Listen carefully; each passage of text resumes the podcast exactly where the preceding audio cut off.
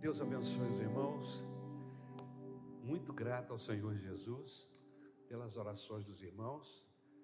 Tivemos ausente durante alguns dias devido a essa virose que não apenas nos incapacitou na área respiratória, ficamos bastante afetados, mas também na área gástrica, aqui no intestinal, a coisa ficou complicada. Durante alguns dias me senti uma planta. Então, e mas graças a Deus já estamos bem e eu quero agradecer aos irmãos as orações, amém? Também os, os WhatsApp, as pessoas que se incomodaram em nos, nos dizer palavras, dizer que estavam orando por nós. Então eu quero agradecer a Deus no nome do Senhor Jesus pela sua manifestação de carinho. Amém? Antes de compartilhar a palavra de Deus com vocês, eu gostaria de fazer um convite muito especial. No próximo sábado, é o sábado que antecede a ceia do Senhor, e nós vamos promover aqui uma manhã de jejum e oração. É uma consagração. Eu quero convidar você para estar conosco. Essa essa consagração, ela tem como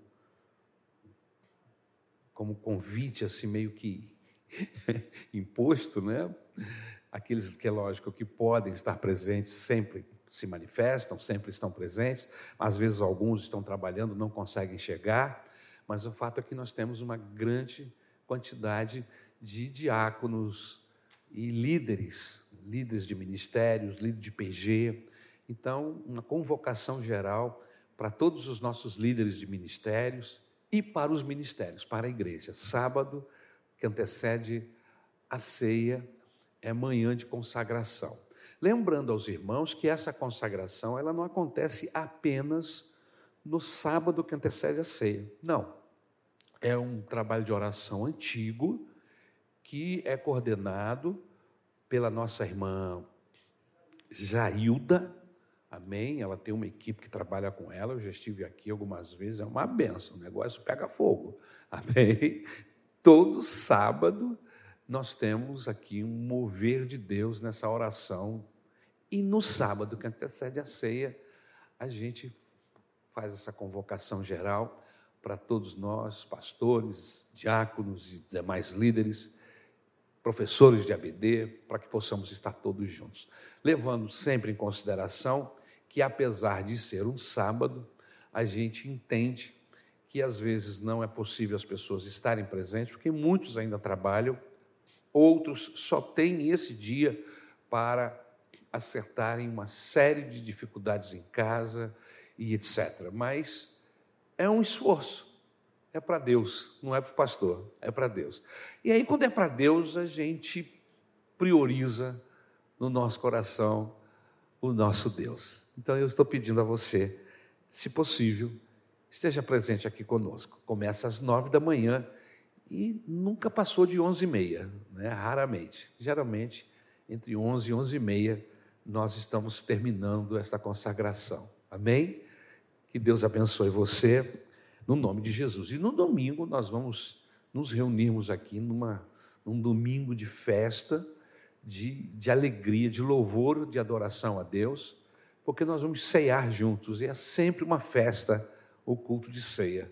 E eu quero convidar você, que geralmente nos assiste pelo YouTube, para romper, furar essa bolha e vir frequentar a ceia, porque não dá para servir ceia pelo YouTube. Você só assiste. Venha participar desta ceia conosco. Geralmente, nós temos aqui uma programação extensa, pesada. Quando eu digo pesada, é porque a coisa é boa. Temos um grupo de louvor que se prepara especificamente para esse dia, amém? Para o dia da ceia. Temos uma orquestra que se prepara com canções e sempre é algo muito abençoador. Eu, particularmente, me sinto abençoado nessas reuniões de ceia aqui na nossa igreja. Amém? Sempre uma canção ungida, uma manifestação de Deus aqui como como poucas vezes já senti, porque já ministrei, já estivemos pastoreando em muitas igrejas, e eu estou muito alegre de poder estar pastoreando esta igreja, conhecendo os irmãos e cultuando ao Senhor junto com os irmãos. Então tem sido uma experiência muito boa e eu vou confessar uma coisa para vocês aqui. Nós estamos no ano do rodízio, no final do ano nós não estaremos eh, estaremos nos despedindo e hoje eu estava pensando no dia da minha despedida, rapaz, eu já me deu vontade de chorar. Falei assim, ah, meu Deus do céu, não sei como é que vai ser esse dia, não vou pensar nisso ainda não, ainda falta oito meses, mas a gente já começa a sofrer porque fomos recebidos com muito carinho aqui por essa igreja e os irmãos que são mais antigos, com certeza já me conhecem, nos conhecem há mais tempo, já me ouviram falar algumas vezes, ainda lá no antigo templo, na estrada do Pré, do desejo que tínhamos de um dia pastorear essa igreja. E esse dia chegou, esse período está acontecendo, e eu louvo ao Senhor Jesus pela sua graça, pelo seu favor, pela maneira tão especial que Ele tem nos ajudado, e eu confesso aos irmãos que eu tenho sido abençoado aqui nesta igreja, e eu quero louvar a Jesus pela vida de vocês, amém? E eu sei que isso é resultado de oração, amém? A igreja ora, pede socorro, e o bom é que Deus ouve, e Ele tem estendido a sua mão sobre as nossas vidas, de fato que o menor movimento nosso tem sido com graça de Deus, e isso tem sido abençoador para o meu coração. Amém? A pastora está dizendo que ela assina embaixo. Então eu, eu quero. Não estou me despedindo, não, viu, irmãos? Só estou dizendo do carinho que os irmãos estão deixando no nosso coração e que vai ser difícil para vocês, também o será para nós. Amém? Que Deus abençoe você no nome de Jesus. Abra sua Bíblia no Salmo de número 78. Eu confesso aos irmãos que eu estou lutando para chegar no Salmo 100. Mas está difícil. Todas as vezes que eu falo assim, não, agora eu vou para o Salmo 100. Aí eu descubro mais um salmo que fala ao meu coração.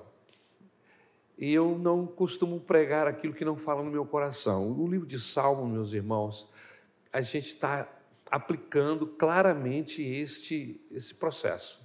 Amém? A nossa nosso alvo aqui nunca foi pregar os 150 salmos, absolutamente. Né? Acho que eu precisaria de pelo menos mais uns 50 anos de conversão. Mas escolhemos alguns salmos salmos estes que vão falando ao nosso coração. Eu já tinha alguns, confesso aos irmãos, mas aí a gente vai lendo outros, e aí fala, pô, isso aqui está tão bom, olha que mensagem, aí abençoa meu coração. Quando abençoa meu coração, você vai abençoar o coração da igreja. E é o caso do Salmo 78. Pode ser que depois do Salmo 78 a gente vá para o 90, 91 e chegue ao 100, mas vamos deixar o futuro nas mãos de Deus. Amém? Salmo de número 78.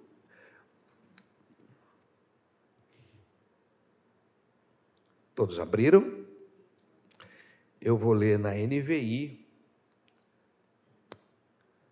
É um poema da família de Asaf. O texto diz assim: Povo meu, escute o meu ensino, incline os ouvidos para o que eu tenho a dizer. Em parábolas abrirei a minha boca,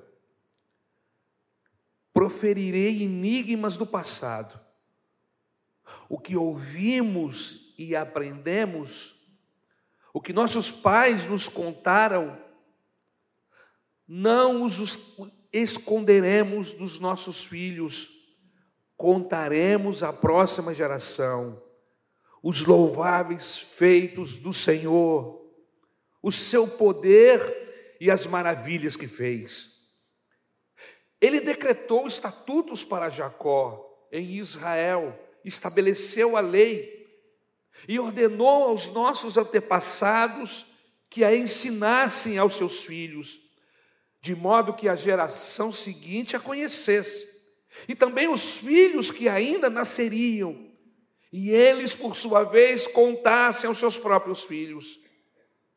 Então eles porão a confiança em Deus, não esquecerão os seus feitos e obedecerão aos seus mandamentos.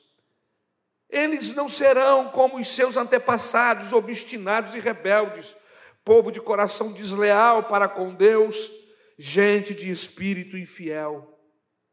Os homens de, de Efraim, flecheiros, armados, viraram as costas no dia da batalha, não guardaram a aliança de Deus e se recusaram a viver de acordo com a sua lei. Esqueceram o que ele tinha feito as maravilhas que lhes haviam mostrado. Ele fez milagre diante dos seus antepassados, na terra do Egito, na região de Zoã. Dividiu o mar para que pudessem passar, fez a água erguer-se como um muro e os guiou com a nuvem de dia e com a luz do fogo de noite. Fendeu as rochas no deserto e deu-lhes tanta água como a que flui das profundezas da pedra da profundeza das pedras fez sair regatos e fluir água como um rio. Mas contra ele continuaram a pecar, revoltando-se no deserto contra o Altíssimo, deliberadamente puseram Deus à prova, exigindo o que desejavam comer, duvidaram de Deus, dizendo: Poderá Deus preparar uma mesa no deserto? Sabemos que quando ele feriu a rocha, a água brotou e jorrou em torrentes, mas conseguirá também dar-nos de comer? Poderá suprir de carne o seu povo? O Senhor os ouviu e enfureceu-se com fogo, atacou Jacó e com sua ira levantou-se contra Israel, pois eles, pois eles não creram em Deus nem confiaram no seu poder salvador. Contudo, ele deu ordem às nuvens e abriu as portas dos céus, fez chover maná para que o povo comesse, deu-lhe o pão dos céus, os homens comeram o pão dos anjos, enviou-lhes comida à vontade, enviou dos céus o vento oriental, e pelo seu poder fez avançar o vento sul, fez chover carne sobre eles como pó, bandos de aves como areia da praia, levou-as a cair dentro do acampamento, ao redor das suas tendas, comeram à vontade, e assim ele satisfez o desejo deles. Mas antes, antes de saciarem o apetite, quando ainda tinham a comida na boca, acendeu-se contra eles a ira de Deus. E ele feriu de mortes os mais fortes dentre eles, matando os jovens de Israel. A despeito disso, disso tudo, continuaram pecando, não creram nos seus prodígios, por isso ele encerrou os dias deles como um sopro e os anos deles em repentino pavor. Sempre que Deus os castigava com a morte, eles o buscavam com fervor, se voltavam de novo para ele. Lembram-se de que Deus, lembravam-se de que Deus era a sua rocha, de que o Deus Altíssimo era o seu redentor com a boca o adulavam, com a língua o enganavam. O coração deles não era sincero, não foram fiéis à sua aliança. Contudo, ele foi misericordioso, perdoou-lhes a maldade e não os destruiu. Vez após vez conteve a sua ira, sem despertá-la totalmente, lembrou-se de que eram meros mortais brisa passageira que não retorna. Quantas vezes mostraram-se rebeldes contra ele no deserto e o entristeceram na terra solitária? Repetidas vezes puseram Deus à prova, irritaram o santo de Israel. Não se lembravam da sua mão poderosa, do dia que os redimiu do opressor, do dia que mostrou os seus prodígios no Egito, as suas maravilhas na região de Zoar, quando transformou os rios e os riachos dos egípcios em sangue, e eles não mais conseguiam beber das, das suas águas, e enviou enxames de mosca que os devoraram, e rãs que os devastaram, quando entregou as suas plantações às larvas, a produção da terra aos gafanhotos, e destruiu as suas vinhas com a saraiva, e as suas figueiras bravas com a geada, quando entregou o gado deles ao granizo, e os seus rebanhos aos raios, quando os atingiu com a sua ira ardente, com furor, indignação e hostilidade, com muitos anjos destruidores, abriu caminho para a sua ira, não os poupou da morte, mas os entregou à peste. Matou todos os primogênitos do Egito, as primícias do vigor varonil das tendas de Cã, mas tirou o seu povo como ovelhas e os conduziu como um rebanho pelo deserto. Ele os guiou em segurança e não tiveram medo, e os seus inimigos afundaram-se no mar. Assim os trouxe à fronteira da sua terra santa, aos montes que a sua mão direita conquistou. Expulsou nações que lá estavam, distribuiu-lhes a terra por herança e deu suas tendas às tribos de Israel para que nelas habitassem. Mas eles puseram Deus à prova e foram rebeldes contra o Altíssimo. Não receberam aos seus testemunhos, não obedeceram aos seus testemunhos, foram desleais e infiéis, como os seus antepassados, confiáveis como um arco defeituoso. Eles o irritaram com os altares idólatras, com os seus ídolos, lhe provocaram ciúmes, sabendo Deus enfureceu-se e rejeitou totalmente Israel, abandonou o tabernáculo de Siló, a tenda onde habitava entre os homens, entregou o símbolo do seu poder ao cativeiro e o seu esplendor nas mãos do adversário. Deixou que o seu povo fosse morto à espada, pois enfureceu-se com a sua herança o fogo consumiu os seus jovens, e as suas moças não tiveram canções de núpcias. Os sacerdotes foram mortos à espada, as viúvas já nem podiam chorar. Então o Senhor despertou, como que de um sono, como um guerreiro despertado do domínio do vinho, fez retroceder a golpes os seus adversários e os entregou à permanente humilhação. Também rejeitou as tendas de José e não escolheu a tribo de Efraim. Ao contrário, escolheu a tribo de Judá e o monte de Sião, o qual a amou. Construiu o seu santuário como as alturas, como a terra o firmou para sempre. Escolheu o seu servo Davi e o tirou do aprisco, das ovelhas, do pastoreio de ovelhas, para ser o pastor de Jacó, seu povo, seu povo de Israel, sua herança. E de coração íntegro, Davi os pastoreou, com mãos experientes, os conduziu. Obrigado, meu Deus, pela tua palavra. Eu peço a tua graça sobre mim, a tua orientação e que possamos, no nome de Jesus, tirar lições preciosas deste texto, de forma que possamos sair daqui com o nosso coração cheio de alegria, com a nossa mente, o nosso corpo fortalecido pela tua palavra. É o que eu rogo no nome de Jesus. Amém. Não deu tempo de enviar o esboço para os meus companheiros lá em cima, por isso, nós não temos um esboço.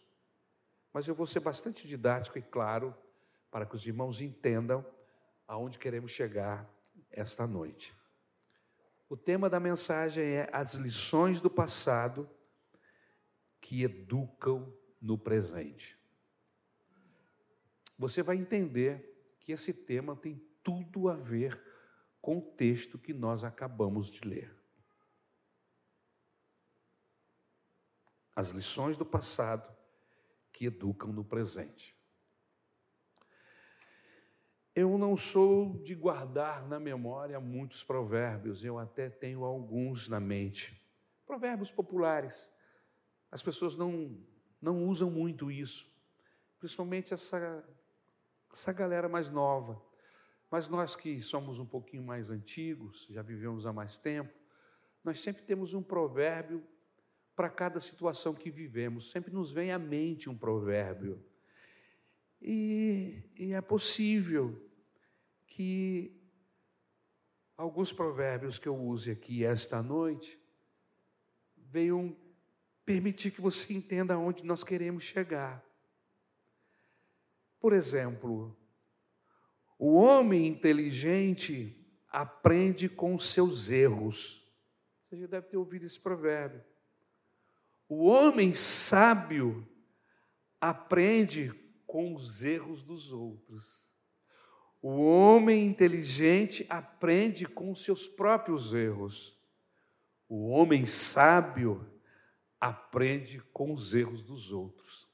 Como é que você é no lidar com a vida? Nós não podemos nos esquecer nunca que nós amamos a Deus, cremos na Bíblia como a palavra de Deus, somos discípulos, seguidores de Jesus. E o grande alvo da Bíblia para nós é que nós não sejamos religiosos, pessoas que guardam conhecimento religioso, que frequentam templos, frequentadores de templos. Não. O grande alvo de Deus é que a Sua palavra seja guardada no nosso coração de forma que nós possamos vivê-la no nosso dia. Isto é cristianismo, isto é evangelho, é o desafio de viver a Bíblia todo dia, no meu relacionamento conjugal, no meu relacionamento interpessoal, esteja eu comprando ou vendendo, indo ou vindo, namorando ou casando, eu preciso viver aquilo que a Bíblia chama de evangelho.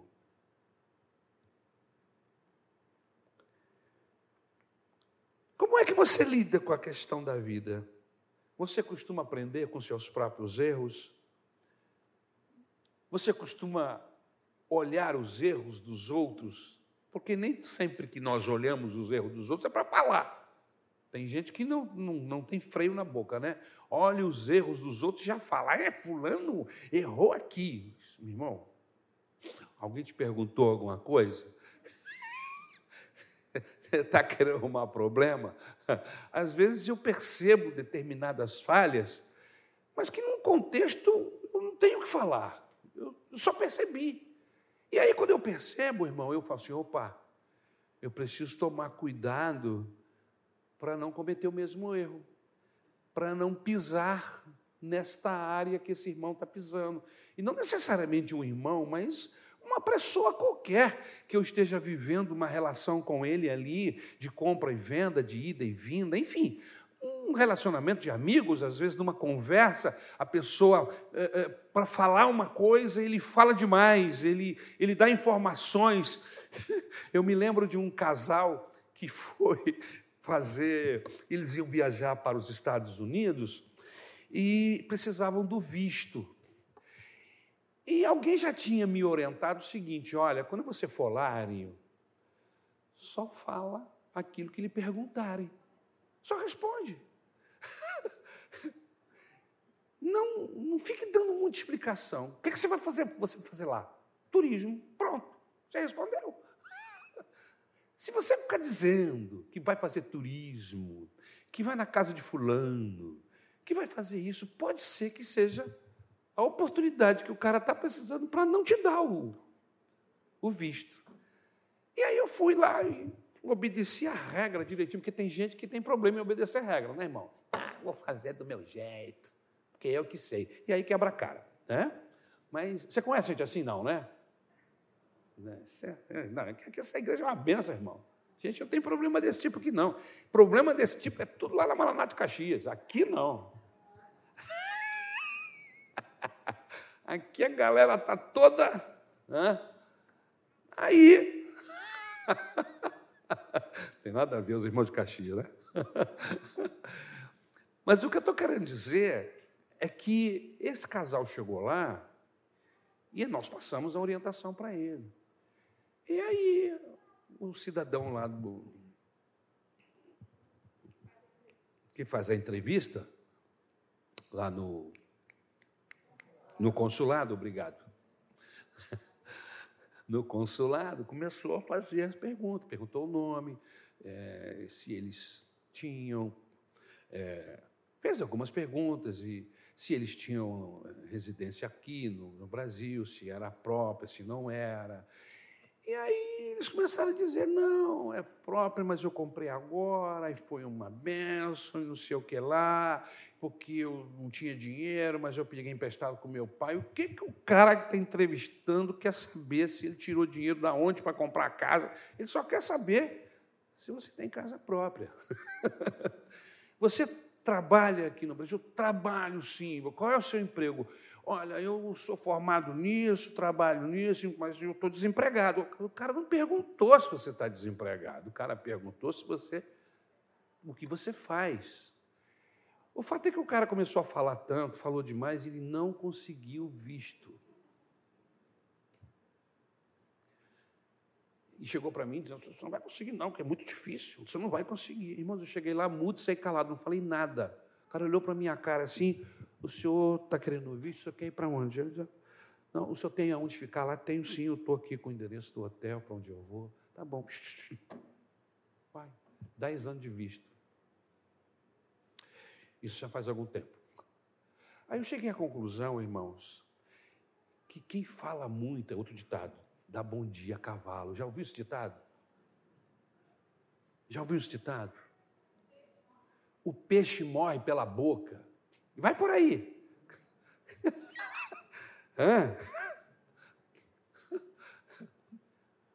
o muito falar traz complicações, dificuldades. E vai por aí. Você deve ter pensado mais numa meia dúzia de ditados. Eu não sei quem são os autores desses dizeres, mas eu acho geniais. Ensinam que a observação do presente e principalmente do passado com seus erros e acertos podem impedir que alguém sofra consequências de más decisões simplesmente porque viu o que aconteceu com outros quando assim agiram. Por isso a história da igreja é tão importante para a igreja moderna. A gente anda para frente, mas a gente olha para trás. Para não cometermos erros do passado hoje. A igreja dos anos 60, 50 no Brasil era uma igreja muito rígida, muito segura, principalmente os pentecostais. E eu sou da década de 60, peguei parte dessa igreja, vivi parte dessa igreja, essa rigidez de usos e costumes. Os pastores tinham um, receio, e um receio santo, de que se eles não ensinassem daquela forma, eles iam perder o controle, o mundo ia entrar na igreja, e de uma certa forma eles não estavam errados. Mas com medo da coisa ficar frouxa, eles apertavam. E aí tinha uns, uns hábitos, uns costumes dentro das igrejas que eram muito, muito, muito pesados para quem queria se tornar seguidor de Jesus, principalmente no sexo feminino. Né? Hoje, nos nossos dias, Muitos pastores olham para aquela carga de, de usos e costumes e dizem: não, isso não tem base bíblica, isso não é bem assim, é, e, e já trata com alguma leveza determinadas é, ações, que inclusive na época eram chamadas de doutrinas e que não eram doutrinas, era peso mesmo de usos e costumes, era legalismo. Por outro lado, né? agora vem outra, outra face da moeda, por às vezes não ensinarmos com rigidez aquilo que a Bíblia pede, o mundo entra na igreja. A gente, com medo de sermos legalistas, também não ensinamos o que é decente. Não ensinamos o que é pecado. E aí enfrentamos dificuldades na área de hábitos, de costumes, e etc, etc. Então é muito importante nós aprendermos com os erros dos outros.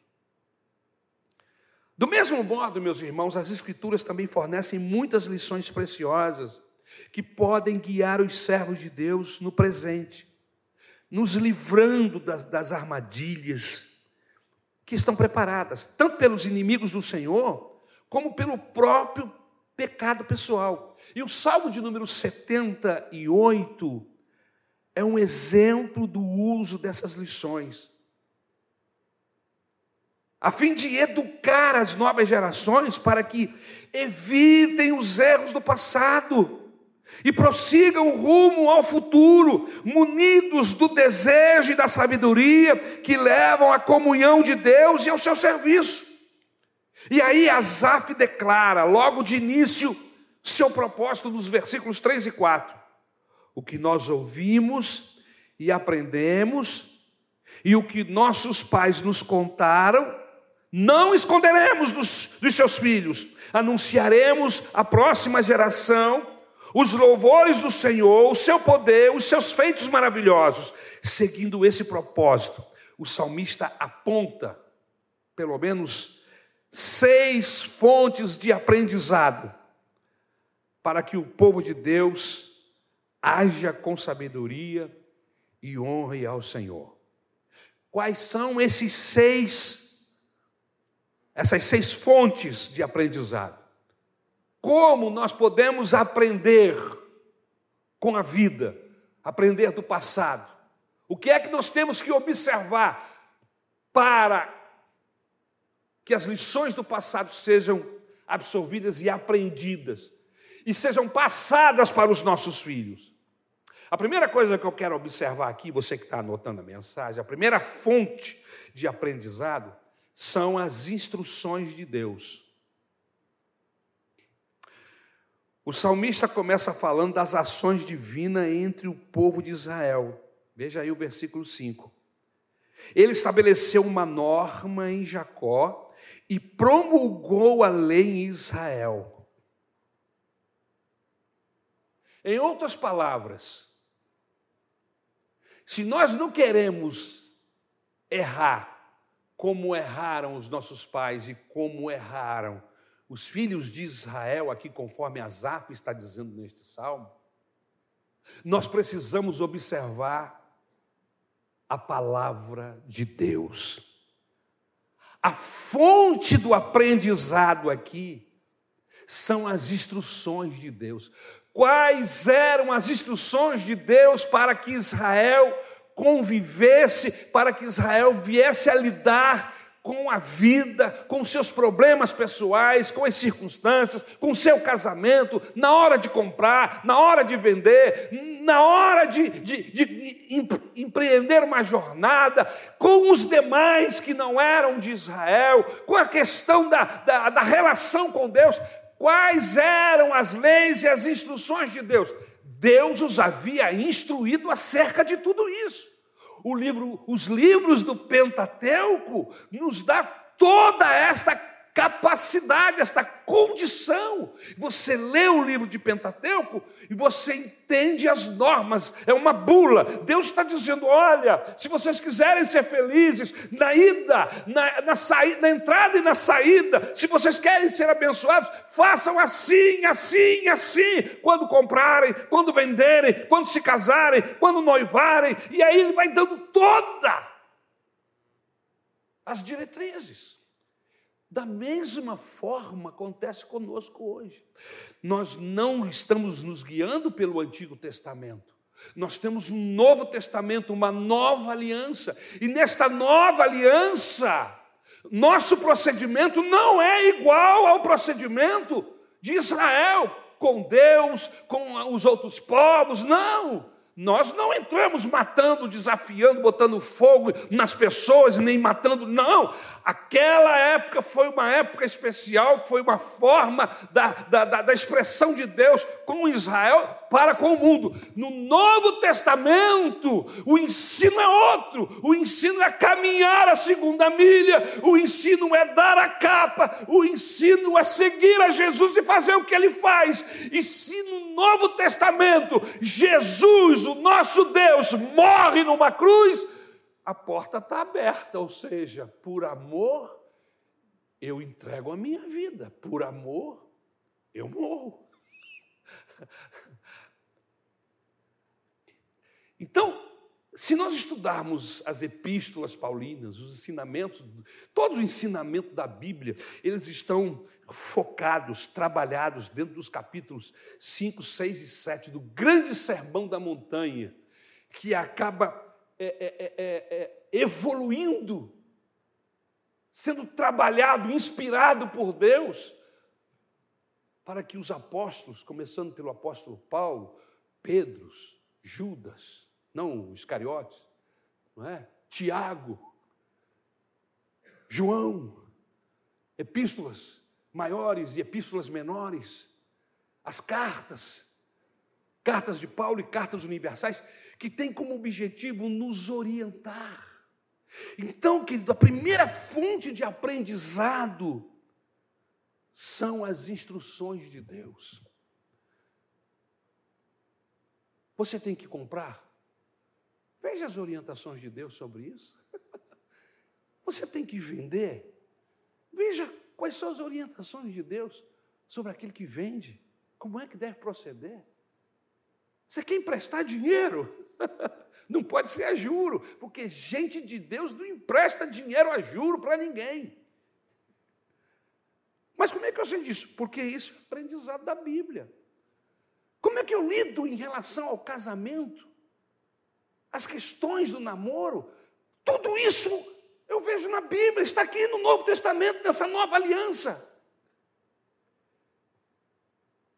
Nós não podemos repetir os mesmos erros que foram repetidos por Israel. Eles não prestaram atenção nas leis do Senhor, na fonte do aprendizado que era a palavra do Senhor.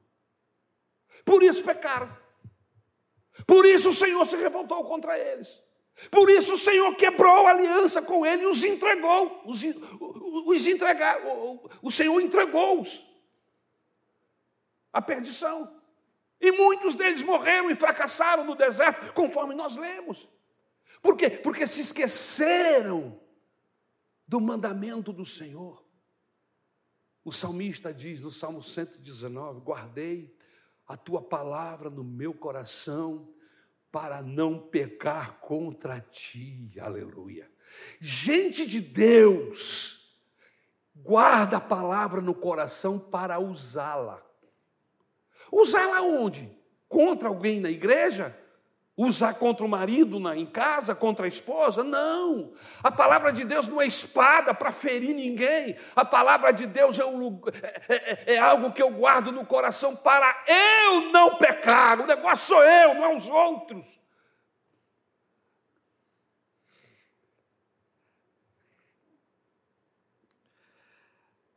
E não só isso, eles não guardaram e não passaram esse ensinamento para os seus filhos.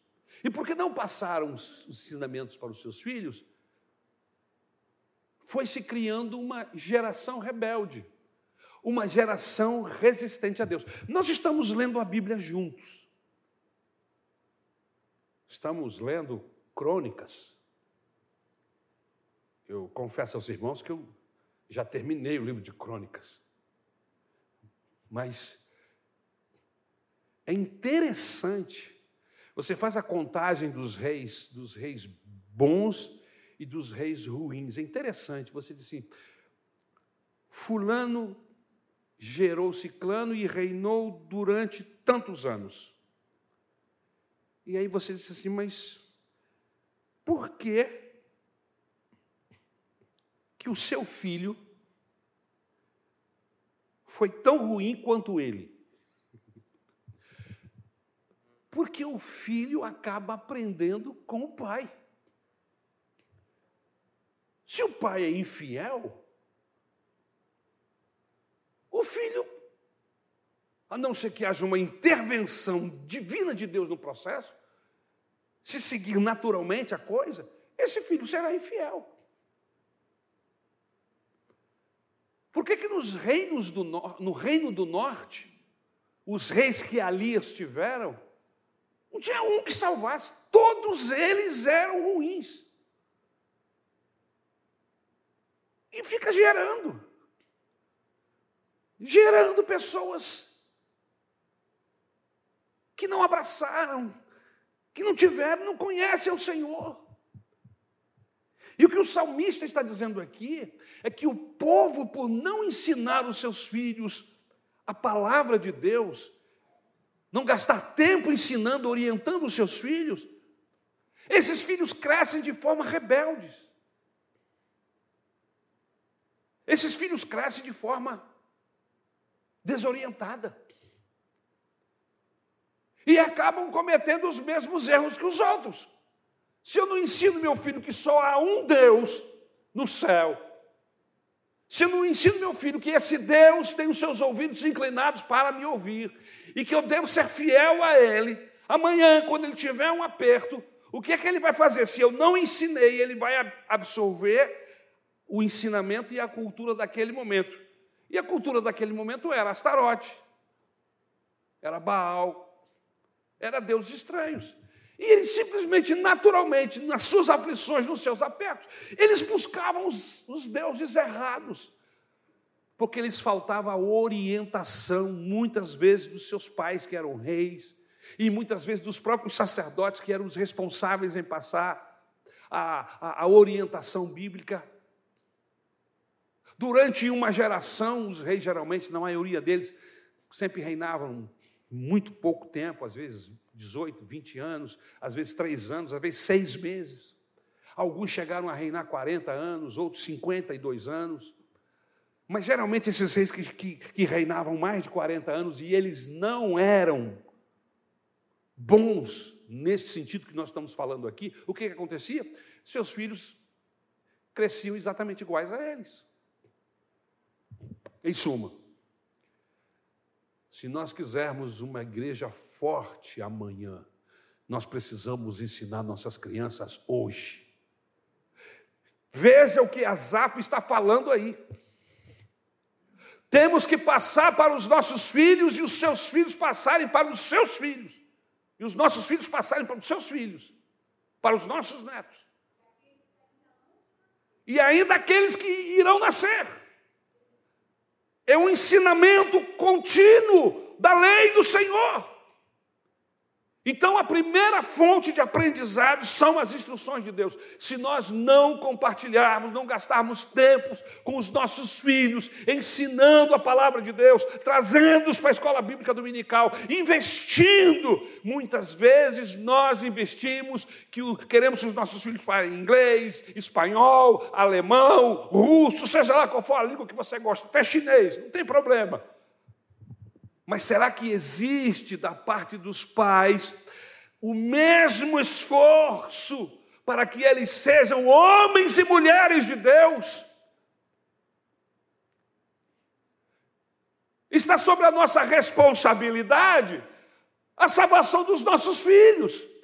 Se nós não os ensinarmos, eles vão falando inglês para o inferno, minha gente. Eles vão falando francês. Oh, eu gosto de francês. Que língua. Ah. Mas o que adianta falar inglês, francês, ter toda uma boa formação? E olhem que eu não estou fazendo aqui nenhuma defesa à ignorância, mas o que eu estou dizendo é que se nós não ensinarmos as nossas crianças, se nós não investirmos a mesma força para que eles se estudem e sejam pessoas de bem, educadas, se nós não investirmos na palavra de Deus, eles crescerão pessoas bem educadas, com boa formação, mas sem nada de Deus no coração coração e perecerão. Irmãos, eu, eu tenho uma coisa comigo, eu quero encontrar os meus filhos lá no céu. Você não quer, não? Você não quer encontrar seus netos lá no céu? Eu quero encontrar os meus filhos, os meus netos. Eu quero encontrá-los lá no céu, abraçá-los e louvar o nome do Senhor, que eles conseguiram absorver os ensinamentos dos seus pais, se eles os deu. Eu não posso ficar nessa fonte, essa fonte é preciosa, mas eu tenho que ir para outra. Qual é a segunda fonte de aprendizado? São os erros dos antepassados. A instrução divina deveria produzir obediência, mas não foi o que aconteceu. Em lugar disso, o salmista cita os tristes fatos da história da geração que deixou o Egito em meio aos grandes feitos de Deus. Eles não guardaram a aliança de Deus e se recusaram a andar em sua lei. A razão disso, apesar de parecer absurdo diante de tudo que viram, foi que no versículo 11 eles se esqueceram dos feitos e dos seus prodígios, os quais Deus lhes mostrou. E esse ato de esquecer não se refere a um tipo de amnésia, mas sim de desvalorizar o que aconteceu, que não foi pouco. Quando tais lembranças deveriam mudar seu modo de viver e de se relacionar com Deus, em outras palavras, eles escolheram ser rebeldes diante do Senhor. Por isso, ainda que Deus tenha feito coisas incomparáveis em favor dos israelitas, eles continuaram pecando contra ele, desafiando o Altíssimo no deserto. Você compartilha o seu, a sua vida íntima com Deus, com seus filhos? Deveria. Deveria. Ou, se você não tem nenhuma intimidade com Deus, deveria buscar essa intimidade para passar essas experiências. Muitas experiências que eu vivi até os 12, 13, 14, 15 anos foram na casa dos meus pais. Eu aprendi a temer a Deus, porque eu vi os milagres acontecendo. A minha mãe era para ser aleijada, era para andar de muleta, no mínimo a perna dela ia ser amputada, o osso não colava, ela tinha sido atropelada por uma lambreta, naquela época não era moto, era lambreta. Eu vi quando meu pai entrou no ônibus com ela, carregando ela. Era um sábado de consagração, havia um culto de oração aos os, os dois quilômetros da minha casa, mas ela não podia andar. Ela veio na sexta-feira, para ficar com a gente, porque já estavam no hospital há semanas. E na segunda-feira eles iam amputar a perna dela. Eu lembro quando a ambulância chegou. E eu lembro quando meu pai deu sinal para o ônibus, ela estava sentada num banquinho, ele pegou e subiu com ela no ônibus.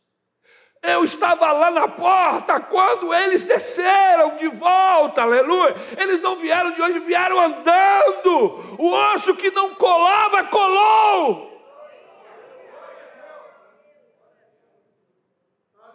Na segunda-feira, ela foi andando para o hospital, queriam operar a sua perna. E quando os médicos sabiam, ficaram apavorados. O que, que aconteceu? Ela disse: Jesus me curou. Eu estava lá, irmãos. É uma experiência dos meus pais, mas eu estava lá e vi.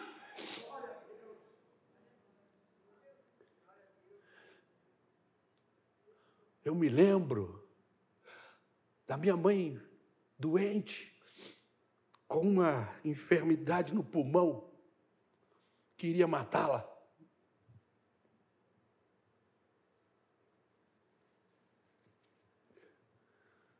já tinha tirado radiografia. E ela estava com o pulmão tomado. Hoje em dia é mais difícil as pessoas morrerem, mas ainda morrem de tuberculose. Mas naquela época, uma pessoa com tuberculose estava condenado.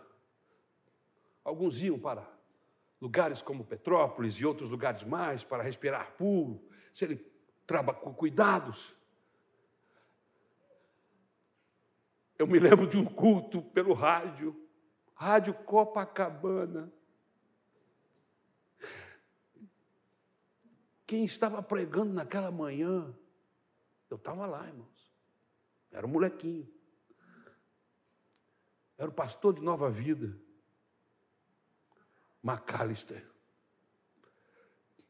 E ele pregou uma mensagem do céu pelo rádio.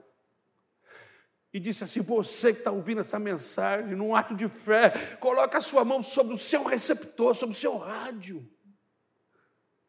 Porque eu vou orar daqui, o Senhor vai curar você.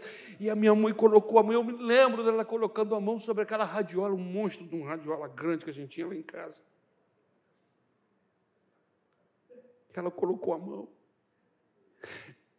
E na segunda-feira ela foi fazer o exame, o seu pulmão tinha a sua marca. A marca de que ali havia passado um processo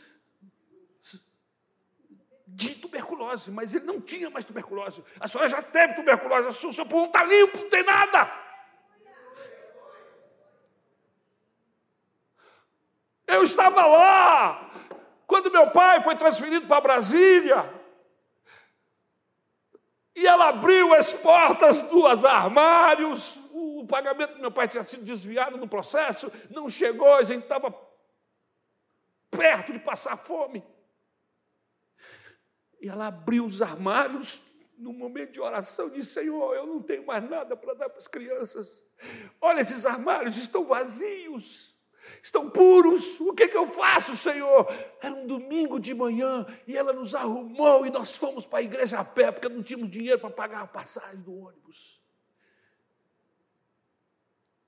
Eu estava lá. Eu me lembro que no final da escola, no final do culto, as pessoas saindo, alguém grita lá de trás: Mananci, Mananci, não vai embora ainda. Eu tenho algo para lhe falar.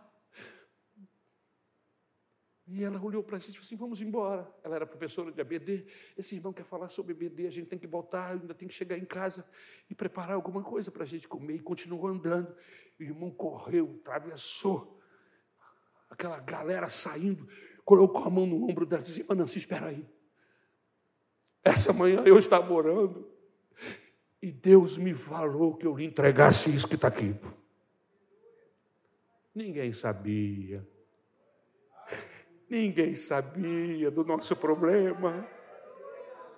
Ninguém sabia. Mas Deus sabia.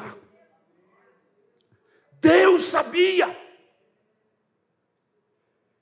E quando Deus sabe é o suficiente. Por isso que eu fico muito complicado, eu tenho dificuldade de lidar com pessoas que para serem abençoados ou galgarem qualquer coisa tem que ficar anunciando e pedindo para todo mundo. Irmão, se Deus sabe, é o suficiente. Ele é a fonte, não são as pessoas. Eu não sou fonte, ninguém aqui é fonte. Nós somos servos, Ele é fonte. E Ele vai usar pessoas, Ele vai abrir o mar, Ele, Ele é que vai fazer o milagre.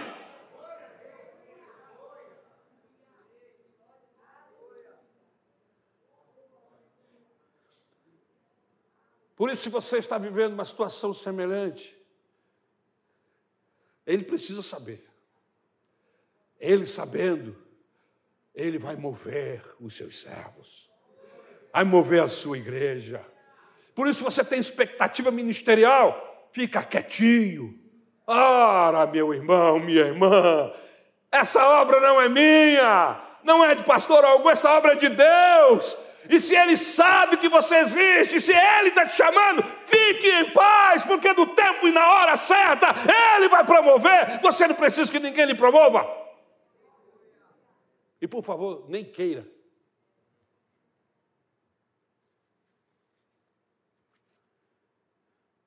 São algumas experiências. Pastor, mas eu não tenho essas experiências, mas você tem. alguma experiência com Deus, de Deus falar no seu coração, de situações que você pode compartilhar. Eu estava lá, eu vi, eu assisti algumas dessas situações. Havia uma indecisão, havia, estávamos, o, o Distrito Federal estava mudando para Brasília, porque o Distrito Federal era o Rio de Janeiro, era a capital do Brasil. Nessa mudança, todas as coisas estavam mudando para, para a região central do país. E havia uma indecisão. Meu pai queria ir, minha mãe falou: não, não vá, não é o momento, vamos orar. Mas o meu pai tomou a decisão de ir. Não foi a melhor decisão. Eu estava lá. e nós ficamos e ele foi. Deus falou para ele não ir. Mas ele foi. Eu estava lá vendo isso. E eu estava aprendendo. Ari, amanhã, quando você tomar decisões, primeiro fale com o Deus do céu. Para que ele aprove ou não. Se ele aprovar, fique em paz. Que a paz de Deus seja o árbitro no seu coração. Mas se ele não aprovar, não arrede o teu pé de onde você está. Eu aprendi. Eu estava lá. Fomos para Brasília. Fora do tempo. Não fora da vontade de Deus, mas fora do tempo de Deus. Não era aquele tempo, era para ir depois.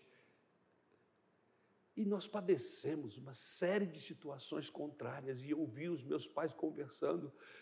E meu pai falou: eu, eu cometi um erro. Eu vim na frente de Deus. E mesmo que ele não lembrasse, a minha mãe ia lembrá-lo.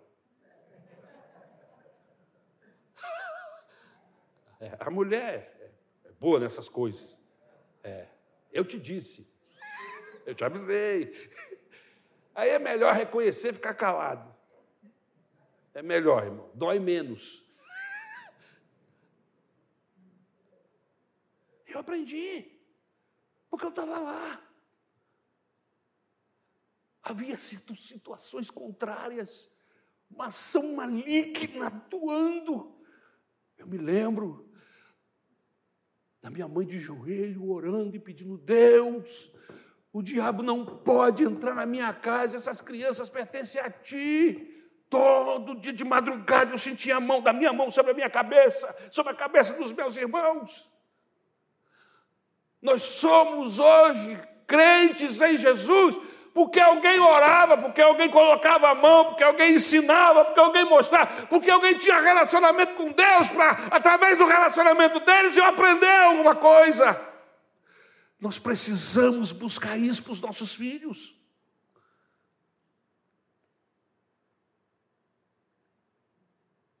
Os nossos filhos vão aprender com a gente. E foi vendo a minha mãe com autoridade duas horas da manhã, abrindo porta e janela. Eu falei, minha mãe ficou maluca, abrindo porta e janela e dizendo: Satanás, sai agora dessa casa, porque essa casa pertence ao Senhor. Puxa já para fora, falava muito assim, né? Puxa já para fora, Satanás. Eu não vi sair nada, mas saiu. Porque quando ela fazia isso, eu morria de medo me encolhia todo debaixo do cobertor. falei assim, vai, vai que eu, que eu abro o olho e vejo a desgraça saindo. Eu era um, um borra-botas, me perdoe a expressão. Mas eu aprendi que quando você tem intimidade com Deus, não falta autoridade do Senhor sobre a sua vida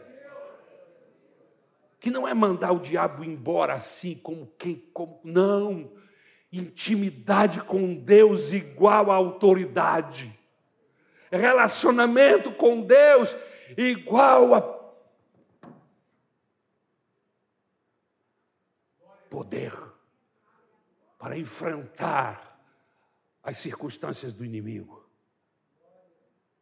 O diabo nunca brincou lá em casa, não, sabe, irmãos? Porque os problemas lá em casa a gente se resolvia no joelho. Eu aprendi isso vendo os meus pais. Por que eu estou gastando tempo falando sobre isso? É para que você ache que a minha família é alguma coisa. Não, não é isso. É que eu estava lá. Eu vi. Seus filhos estão vendo isso? Você está preocupado em mostrar para o seu filho tanta coisa, mas você está preocupado em mostrar que você tem relacionamento com Deus, para que ele também tenha, que você tem autoridade do Espírito Santo, que Deus te revela coisas, que o Espírito Santo dirige a sua vida.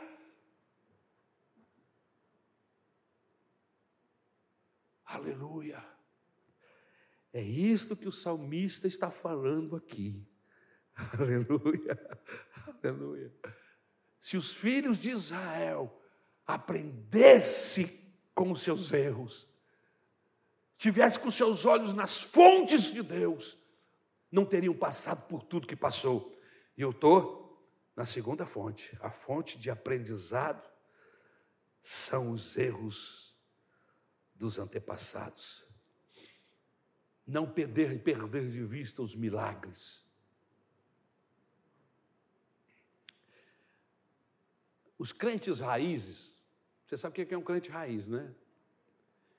É um crente mais antigo.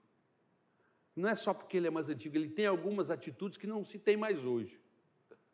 Mas era muito comum na casa dos crentes raízes ter um caderno onde você colocava os seus pedidos e as suas necessidades. Hoje as pessoas colocam na, na taça ali, ó. Ora por mim aí. E aí enche aquela taça de pedido. Nada contra, pode botar. Agora imagine que cada crente raiz tivesse uma taça dessa em casa, porque era o que acontecia. Não era uma taça, era um caderno. Era o caderno de oração e o caderno das bênçãos recebidas. E lá em casa tinha um caderno desse. E a minha mãe tinha uma relação de dificuldades, de problemas. De vez em quando ela fazia o checklist. Aleluia. Isso aqui o Senhor já resolveu. Essa porta o Senhor já abriu, essa doença Ele já curou, Ele já trabalhou aqui, trabalhou aqui. O que, é que falta ainda? Falta isso, falta isso, falta isso. Ou seja, havia um controle das dificuldades que eram entregues a Deus. E não era só um pedido de oração na igreja, era algo que se buscava em casa. A gente buscava a solução dos nossos problemas, não era pedindo oração na igreja só. A gente pedia, lá na igreja também tinha um lugarzinho desse para a gente pedir oração, mas os crentes raízes resolviam suas questões com Deus dentro do quarto. E eu estava lá e via isso. Aleluia.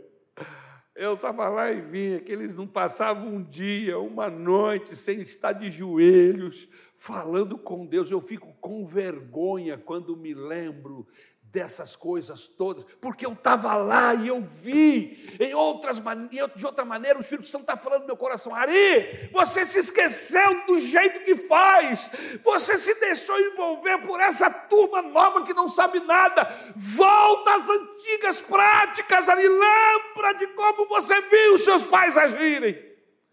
Mas, pastor, eu não vi os meus pais agirem, mas então você pode começar a agir assim.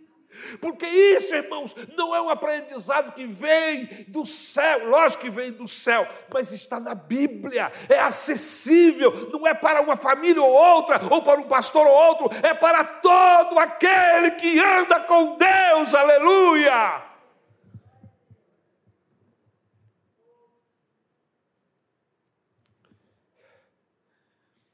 Eu vou terminar aqui, porque o relógio já dispara, porque está na hora. Já até passou da hora. Mas eu creio que você entendeu o Salmo de número 78. Aleluia. Eu vou só citar a terceira fonte, a provisão divina.